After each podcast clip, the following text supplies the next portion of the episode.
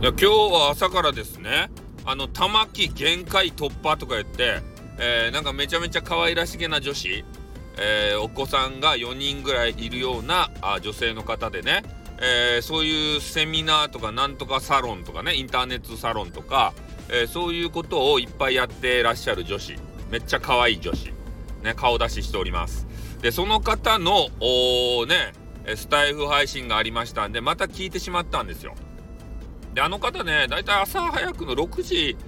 えー、ぐらいか6時半6時？分からんけどなんかそれぐらいの時間からやってらっしゃって、えー、ちょうどね私があのねお仕事に行く前の作業をしている時に聞けると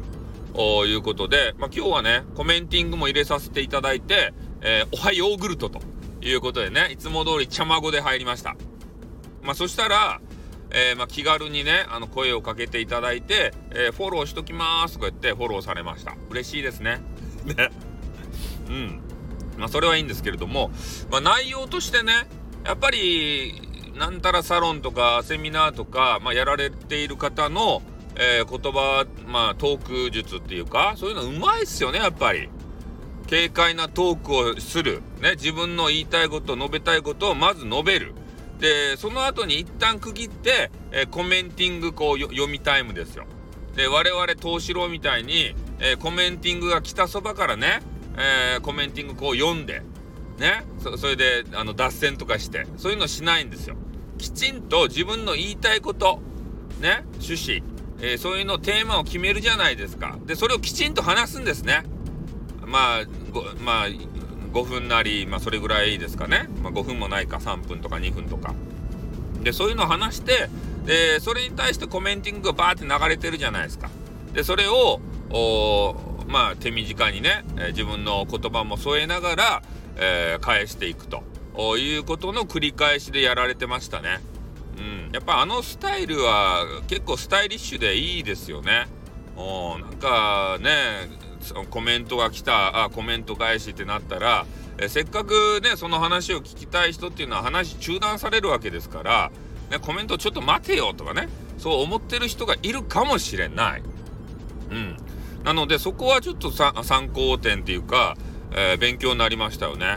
あとは、えー、まあ内容の話なんですけれどもいろんなセミナーとかねありますよねそういうもの。でそこに、えー、参加するのは、まあ、自分がこう聞いてね、えー、なるほどと勉強になったということだけではいけないんだと自分がそのセミナーを主催するぞという、ね、心構えでいかないとダメなんだよっていくら、えー、そういうセミナーに出てお話を聞いていってもね、えー、なんかその場ではやる気になると。でもまだ不安だと。だからいろんなセミナーにこう通ってセミナージプシーになっちゃうんだ、ね、いつまでたってもこうこの知的欲求というかそういうのは満たされない。そしたらどうするかって。自分が、えー、そのセミナーをやる気で、えー、臨んでいく。で、まあ、23のセミナーに参加をしたら有益な情報が取れるじゃないですか。これは、セミナーで話そうとかこれは、ライブの中で話そうとか。でそういうのをチェックして、えー、まあ、情報を得ると。そそういうためにセミナーに行くんだよって。そうしないともういつまでたっても自分は成長しないよって。ね？もう自分がこうややる気自分のやる気、うん、じゃあ出さないとっていう話をされておりましたね。まあ、なるほどなと。やっぱりねこう知識ってインプットするじゃないですか。それをどっかでアウトプットを外に出していかないと本当の自分の知識にならないわけですよ。インプットだけしてもね。うん。なんかそういう話は聞いたことがございます。なので、えー、今日の玉木限界突破さんのそんなそういう名前かどうか知らんけどタイトルそう書いてありましたよね。お最後に限界突破するぞみたいなことで終わるんですけどね。うん、だからそういう、あの、まあ、6時何分から多分やってらっしゃると思うんで、えー、まあ、毎日毎日ね、毎日やっとかとか知らんけど、えー、ためになるような、そんな話をされていると思います。まあ、今日の話はね、ためになりましたよ。なので、えー、皆さんも見かけたらね、もうめちゃめちゃ美人で、えね、あの、ちょっと子供さん4人いるんですけど、それはね、あの、やるよ。美人やったら。な、な、何の話やって。やるよじゃないよ。そんな形でね、えー、皆さんもそういうたまにはねビジネス系のお話も聞いてみてはいかがでしょうかということで終わります。あってーにょ